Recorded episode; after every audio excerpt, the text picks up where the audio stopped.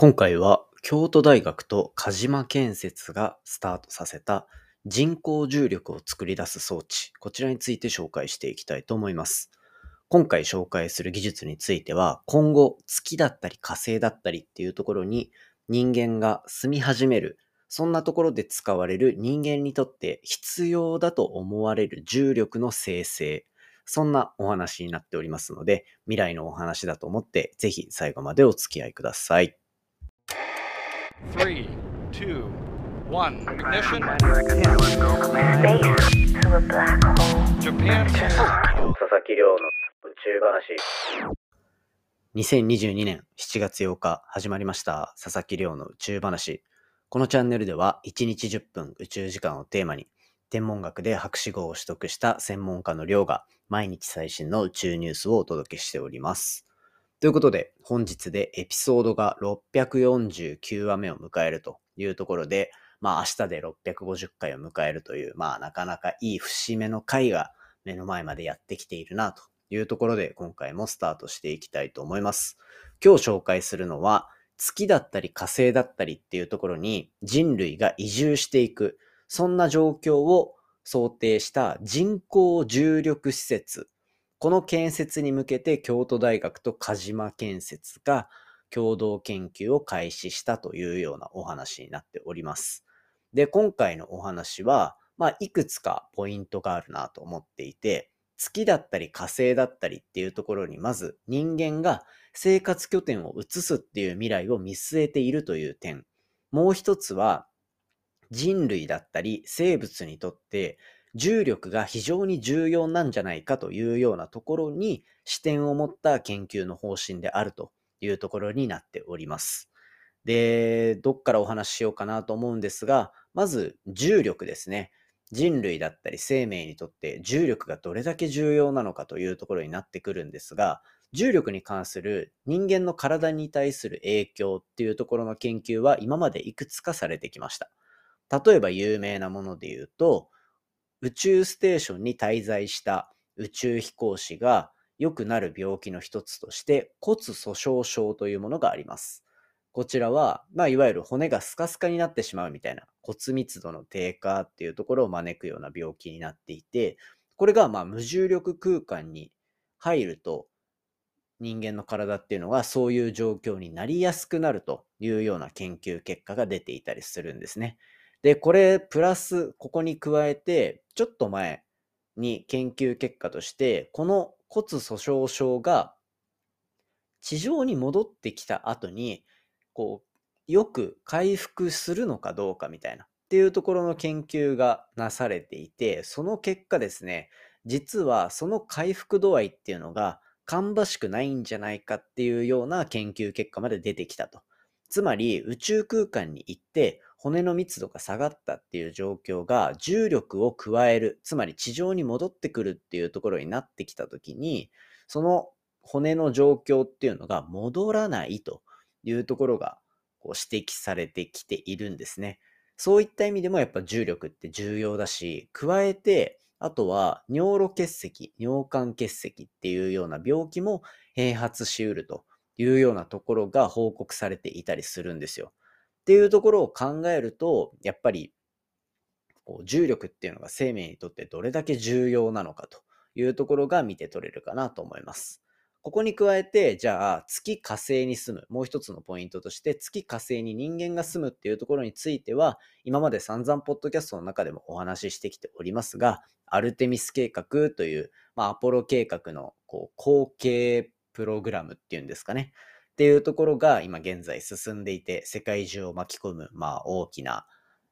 宇宙開発ムーブメントとなっているわけなんですよ。で、これによって月面探査っていうところを行って、で、月にこう、生活圏を作るだったりとか、月表面の探査を加速させるみたいなところがあり、月を拠点にして次は火星に行こうっていうような、そんな、こう、プランっていうのが実際に組まれているという中で、じゃあ本当に人類が移動した、その生活圏を移住させた時に、一体どういう対応策を取るべきなのかっていうところに焦点が当たっているというところで、まあ人類にとって、生命にとって重力が非常に重要だという側面に目をつけ、京都大学と鹿島建設は月火星での生活基盤となる人工重力居住施設、ルナグラス、または火星だったらマーズグラスっていうものを提案してるんですね。これはもう本当にざっくり言うと地球の表面の重力、まあ 1G って呼ばれるんですけど、その 1G っていうのを月面だったりとかっていうので再現するような施設、居住施設っていうのを作ってあげようというところを目論んでいるそうです。これに加えて京都大学と鹿島建設のこう合同の研究で他に目指している部分とすると宇宙に縮小生態系っていうのを移転するためのコンセプト、コアバイオームと呼ばれるものだったり、あとは惑星間を移動する人工重力交通システム、ヘキサトラックと呼ばれるものも建設する予定だというところが記載されておりました。まあこれによってですね、今回の共同研究っていうのは今すぐどうなろうっていうよりはコアテクノロジー、革新技術っていうところを高めていって、将来必ず来るであろう宇宙空間での生活っていうのを一体どうやって支えていくかっていうような未来を見据えた研究テーマになっております。まあ実際にこのあたりが一個ずつ解消されていくというか、一個ずつ実現していくっていうところについては、またおいおい多分研究の成果だったり実証実験の結果とかは発表されてくると思うので、そのあたりはですね、皆さんにお伝えできればなというふうに思っていたりします。というところで、まあこういった感じで民間とそして、えっと、大学が共同研究でいろいろ未来の宇宙に対して投資していくというところの動きが見えているのは非常にいい流れなのかなと思っているので、こういった流れっていうのはどんどんポッドキャストでもご紹介していければというふうに思っております。ということで、今回は月だったり火星の表面に人工重力施設を作る京都大学と鹿島建設の取り組みについて紹介させていただきました。